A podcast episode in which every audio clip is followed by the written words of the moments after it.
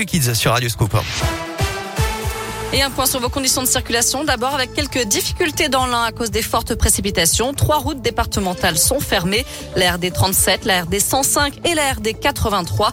L'un et l'Isère sont toujours en vigilance orange, pluie, inondation. Donc prudence si vous prenez le volant. À la une, les discothèques ne rouvriront pas avant fin janvier, fermées depuis début décembre en raison de la situation sanitaire.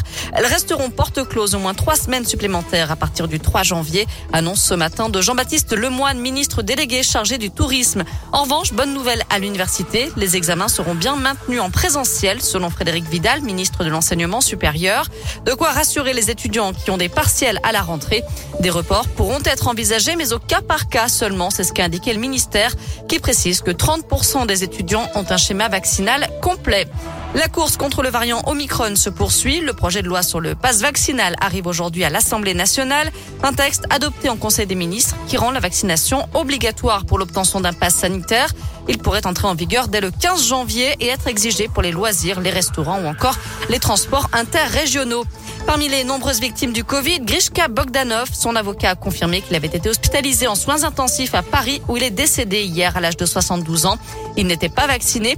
D'après le journal Le Monde, son frère jumeau Igor Bogdanov serait hospitalisé pour les mêmes raisons.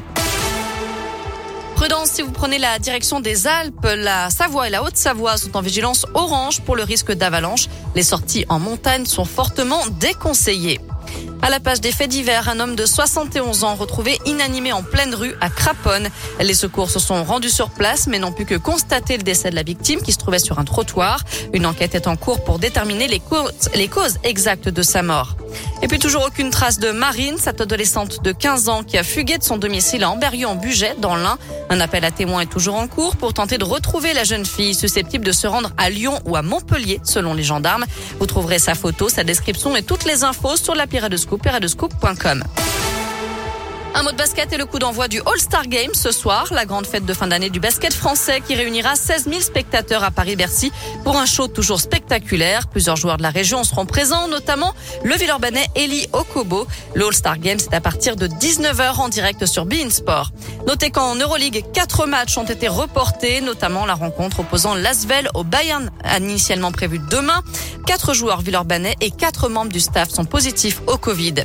En terminant, la France compte un nouveau millionnaire. Un joueur de l'euro Ah. million termine plutôt bien l'année, hein, puisqu'il a remporté le jackpot de 80 millions d'euros.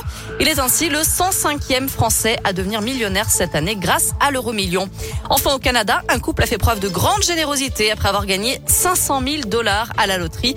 Ces restaurateurs ont décidé d'en faire profiter leurs salariés en leur offrant une prime exceptionnelle.